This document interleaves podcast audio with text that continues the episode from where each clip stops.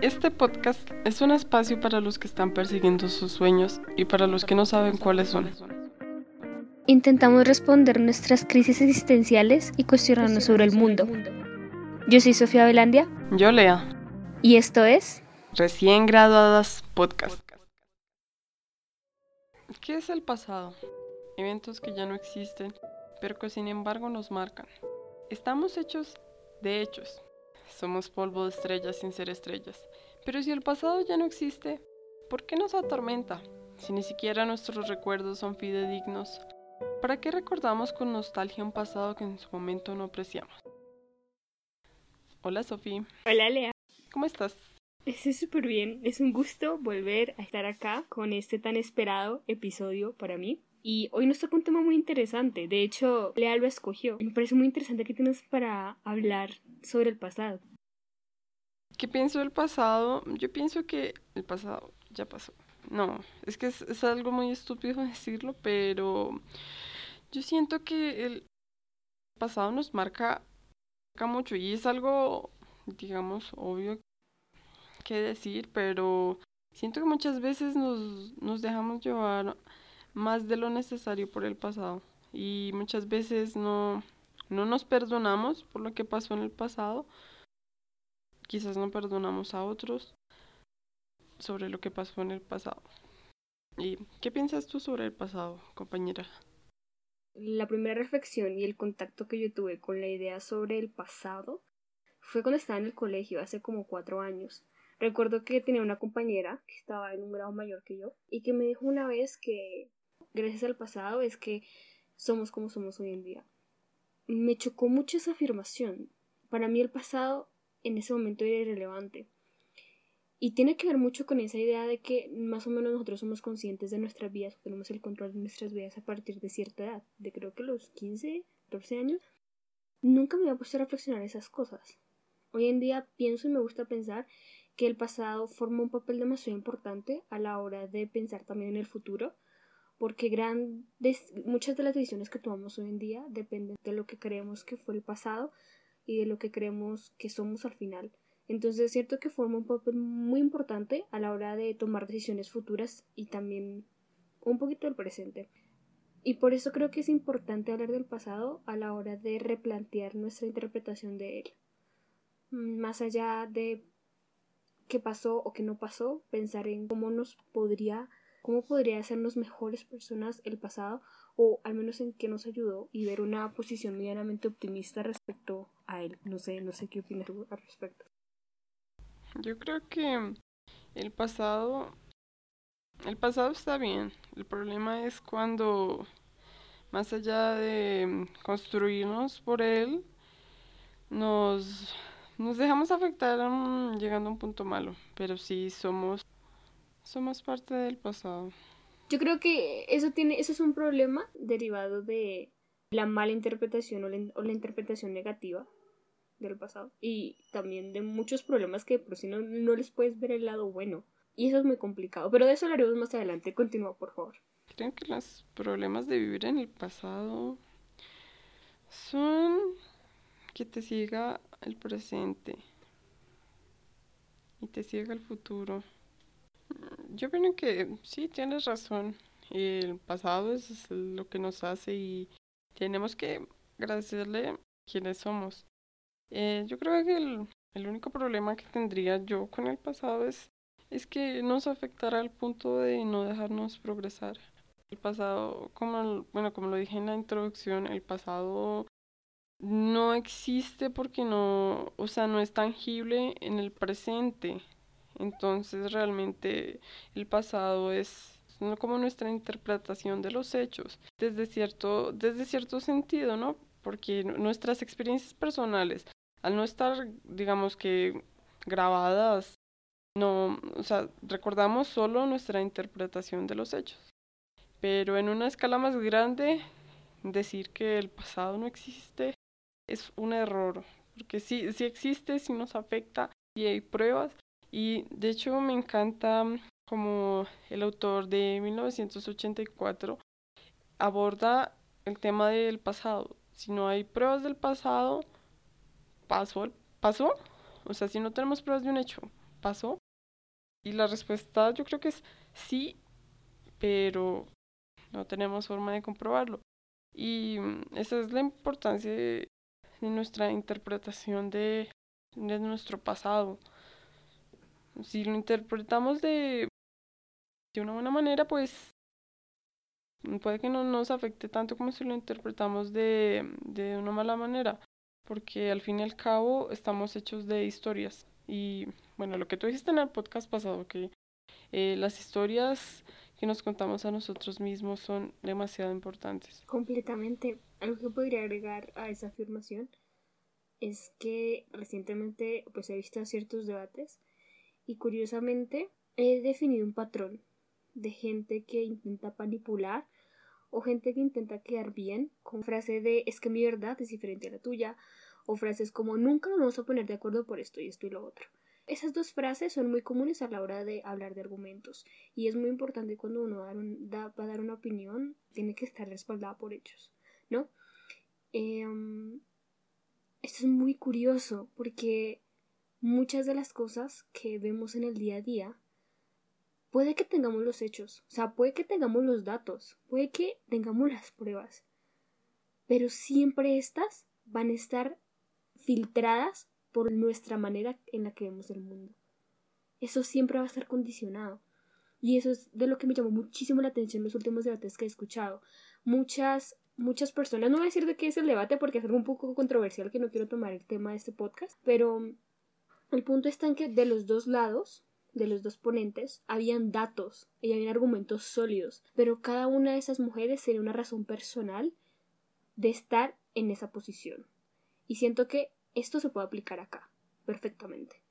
Puede que tú tengas pruebas de que ciertas cosas pasaron en el pasado, pero aún así, tú vas a estar filtrado y condicionado a ver esos datos a partir de tu forma de ver el mundo y a partir de cómo lo sentiste. Algo muy curioso y no recuerdo, una fue una autora que dijo esta frase, no me acuerdo el nombre en este momento, pero la frase es que puede que la gente olvide lo que tú les dijiste, pero nunca no olvidar cómo los hicieron sentir. Y creo que eso es muy cierto. Los sentimientos, curiosamente, son un poquito más difíciles de reinterpretar que los hechos. La verdad, sí. Eh, los humanos somos seres de historias, no, de hechos. Las, las personas que solo se guían por hechos son muy admirables, la verdad. Y nos hace falta un poco de, de eso, la verdad, de filtrar nuestras ideas y eliminar esas emociones. O sea, este tema me recuerda mucho a, a, las elecciones, las elecciones presidenciales, porque, o sea, todo el mundo se vuelve loco con, con afirmaciones que no, no están respaldadas por hechos, solo por, por cómo las hace sentir. Fake news. Sí, fake news, afirmaciones tontas, no voy a decir cuáles. Un día estos hacemos un debate político, pero hoy no. Y bueno, sobre esto me parece, me parece que hay técnicas para ayudarnos con esto que, o sea, a mí en lo personal me, me han ayudado. A mí me ha ayudado mucho meditar, aunque bueno, tengo que volver a coger la costumbre. Pero sí, nuestros sentimientos nos ciegan, nuestras historias nos ciegan y nos ciegan de, de, hechos del pasado. Y sí, no sé, nuestra interpretación es súper importante. Pero mm, al mismo tiempo, Sofi, de acuerdo contigo, los hechos no son modificables. Las personas no tienen diferentes verdades, sino diferentes interpretaciones de la, de la realidad. ¿Y qué es la realidad, Sofi? Ah, te corché creo que vamos a reservar ese episodio más adelante. Si quieren escuchar sobre qué es la realidad y cómo intentamos responderla, por favor, díganlo en los comentarios. Aunque tal vez ese comentario está encubriendo una fachada de mi propia ignorancia respecto a cómo responder esa pregunta, que también es verdad. La verdad, puede ser. O puede ser solo una autopromoción para que escuchen recién graduados podcast y se lo recomienden a, a sus amigos. Por supuesto, este espacio es genial. Yo no entiendo por qué no lo recomendaría.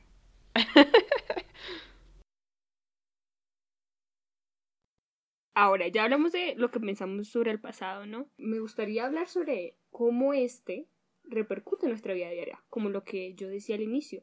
¿tú cómo crees que la idea que tenemos sobre el pasado repercute en nuestro futuro?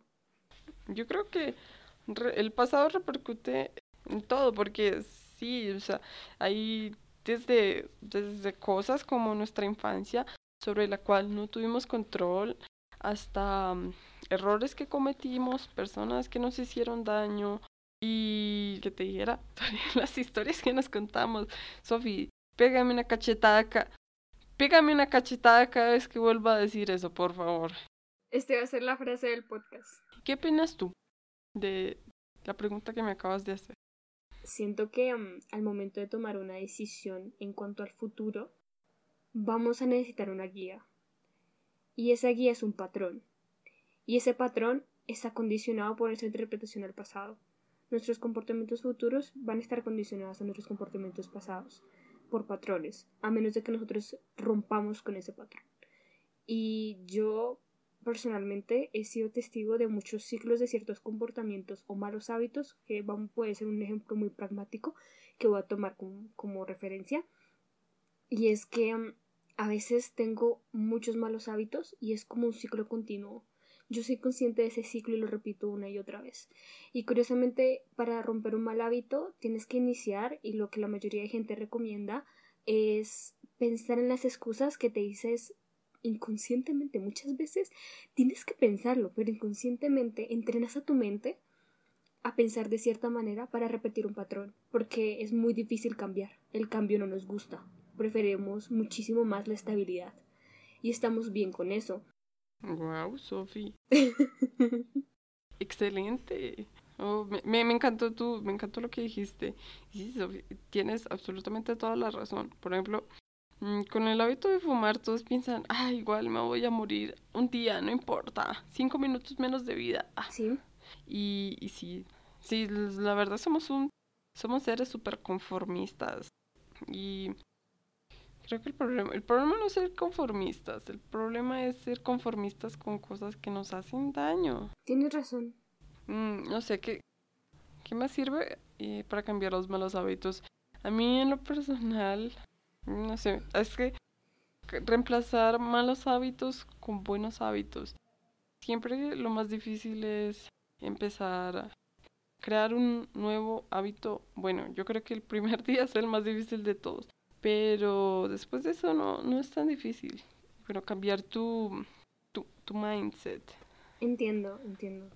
Y bueno, eso yo creo que eh, esta reflexión aplica para un pasado no tan conflictivo.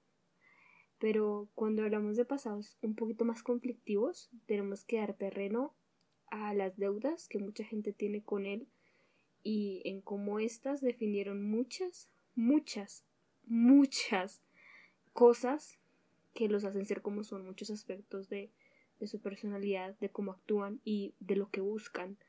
Muchas veces por remordimiento o por ciertas interpretaciones del pasado, buscamos mejorar con eso, mejorar o saldar esa deuda haciendo cosas y tomando decisiones a futuro.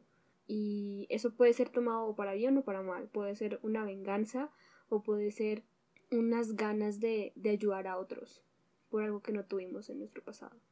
Eso es muy bonito y también puede ser muy peligroso. No sé qué opinas al respecto. ¿Qué, qué deberíamos hacer?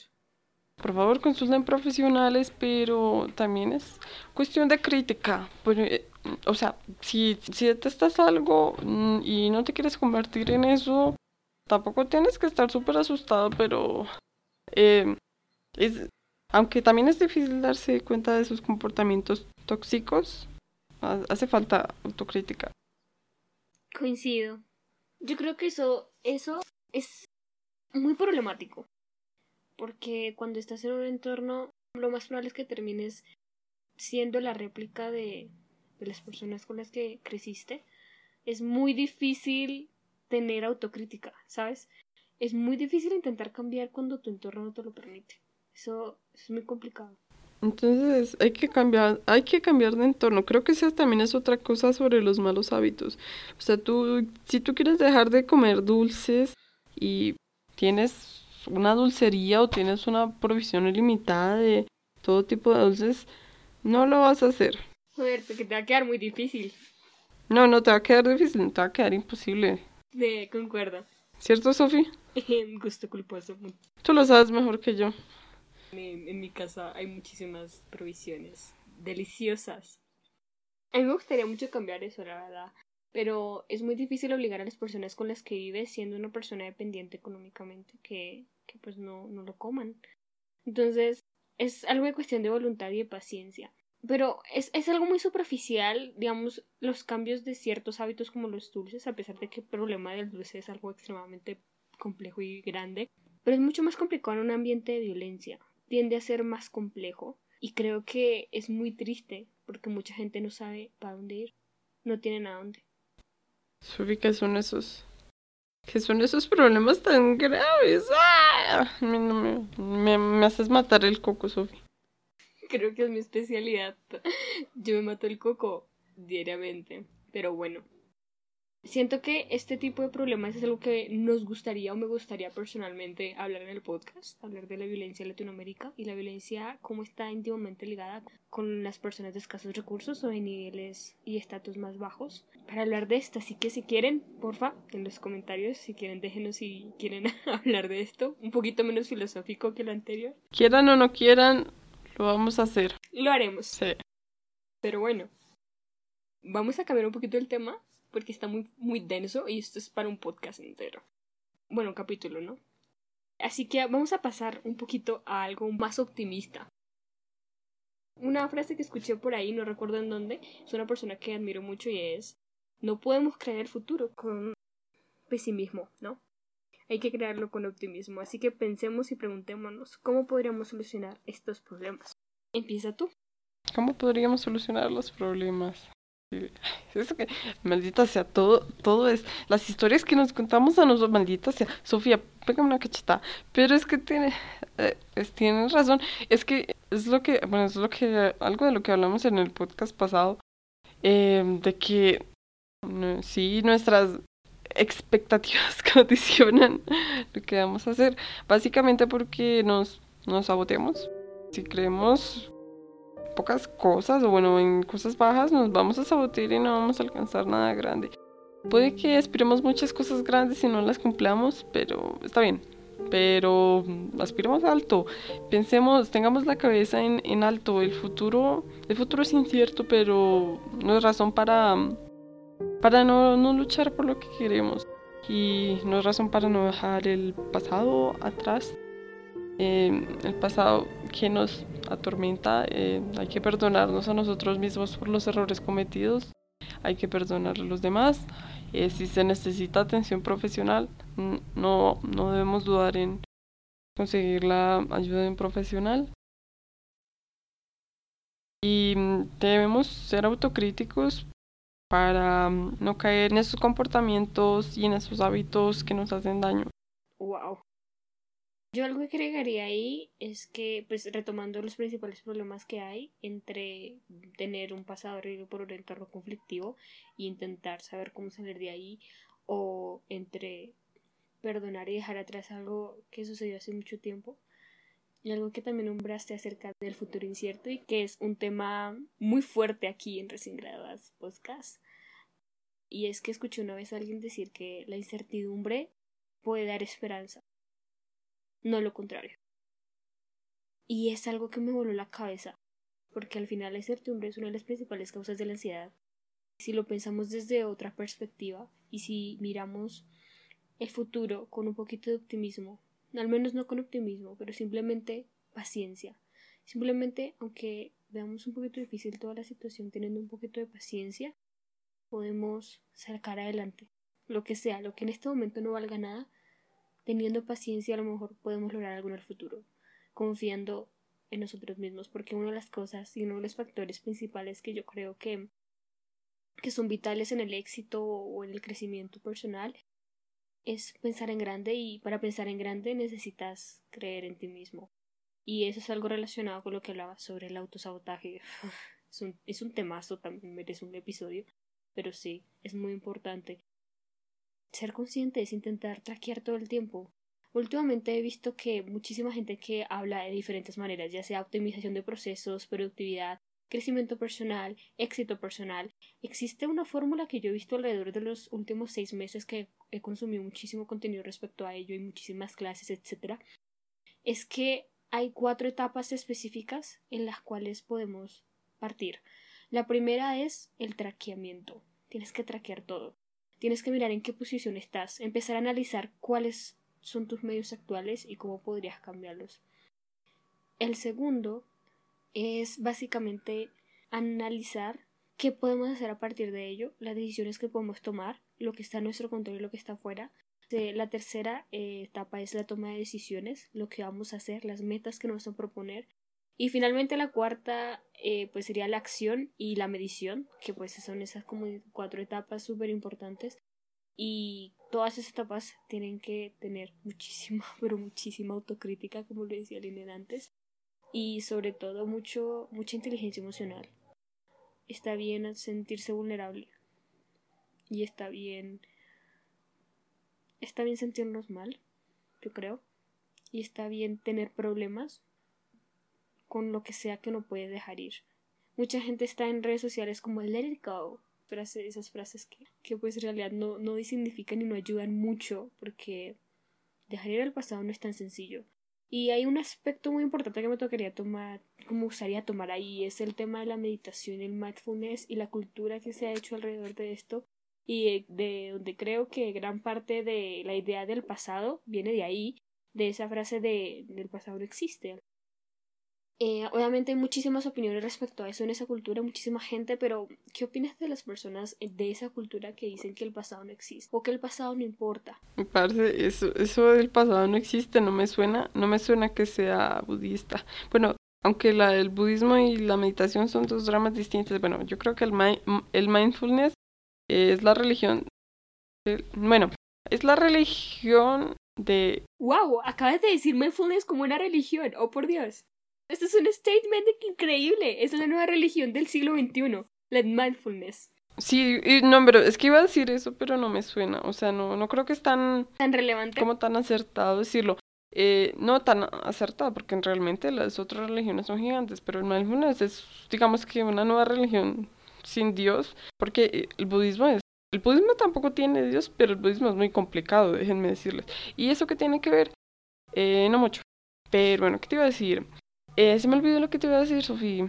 Bueno, mientras que lo recuerdas, me gustaría hacer un aporte y es que hace unos días leí unos textos respecto a eso, al budismo, y me parece súper genial y súper avanzado el pensamiento que tenían esas personas hablando en el contexto de la, de la, de la época antigua. Me parece súper genial, pero obviamente esto se merece un, un episodio súper interesante y estoy como muy agradecida de tener una compañera que sepa, sabe muchísimo al respecto y ha investigado un poco al respecto, entonces espérenlo.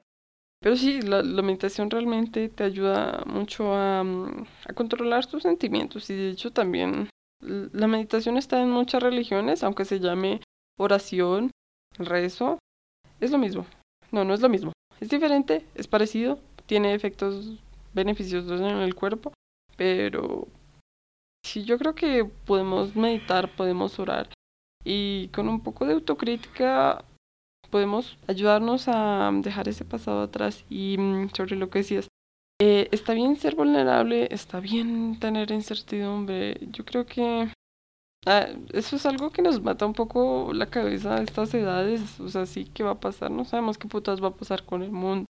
Con el mundo. Hace, hace 10 años no pensamos que todo esto iba a ocurrir, que íbamos a estar haciendo un podcast. ¿Qué, qué putas era un podcast? Pero yo creo que la incertidumbre es parte de la vida y si tú la tomas en el sentido de que te animes a hacer algo bueno, porque el mundo es incierto y al menos si, si estás aprendiendo o estás siendo feliz, bueno, de el tema de la felicidad da para otro podcast. Eh, eso es una gran gran motivación y creo que eso fue una de las cosas que me ayudó mucho en esta crisis de, graduarse de, del colegio. El mundo es caótico, yo creo que el mundo es caótico y no sabemos qué va a ser del futuro, está bien no, no tenemos nada asegurado. Pero está bien y hay que tomar eso como ánimos, ánimos. Y también, ah, también eso se, se relaciona con el pasado, porque si nos aferramos al pasado no, no vamos a vivir este presente y no podemos saber qué, mm, qué hay en el futuro, pero podemos prepararnos de alguna forma, vivir. Es que suena como raro, ¿no? Pero bueno, ¿qué opinas? Creo que el, la frase súper famosa es una frase súper famosa, es la de el único constante es el cambio. Y eso es bueno. Y algo que me ayudó muchísimo también en, en, conllevar eso de no sé qué hacer o no sé qué camino tomar o no sé, estoy seguro si tomar por aquí es el de que muchas veces vamos a tener estas crisis. Está completamente bien, es completamente necesario, productivo y es algo que hay que replantearse una y otra vez. Esa idea de pivotear, no sé, en diferentes aspectos profesionales, pivotear en estilos de vidas. Claro, bueno, vale, pivotear es cambiar, es cambiar hacia un rumbo completamente diferente, en diferentes aspectos, en donde tú lo quieras llamar. Eso es pivotear. Y creo que estos pivots que se hacen son muy geniales y son muy repetitivos. Puede, digamos que la primera puede pasar apenas nos graduamos del colegio, la siguiente les pasa a mitad de carrera, otros les pasa cuando se gradúan, otros pasan por las tres crisis y muchísima gente lo hace constantemente y se replantea las cosas constantemente y no saben a dónde ir, no saben exactamente qué camino tomar y solo la gente estable que tienen buenas condiciones se quedan ahí si deciden hacerlo y se quedan estancados y tienen la seguridad de estar ahí. Muchísima gente prefiere eso y pues está bien. Pero la gente que, que normalmente quiere crecer, y eso es algo que aprendí, cuando tú intentas crecer, tienes que, pues, no sé, prepararte mucho. Y para prepararte mucho, tienes que estar pensando constantemente en lo que va a pasar en un futuro.